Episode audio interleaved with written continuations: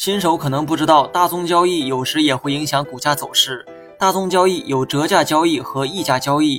折价交易指的是成交的价格要比市场价要低，溢价则是比市场价要高。这里的市场价格指的是股票二级市场的价格，也就是你每天在软件上看到的股价。假如某只股的价格是十元整，当天发生了一笔大宗交易，成交的价格呢是十一元，那么这个就属于溢价交易，溢价百分之十。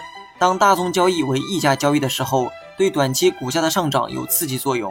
如果大宗交易为折价交易，短期股价可能会存在回调风险，而且溢价或折价的幅度越大，那么这种影响呢也会变大。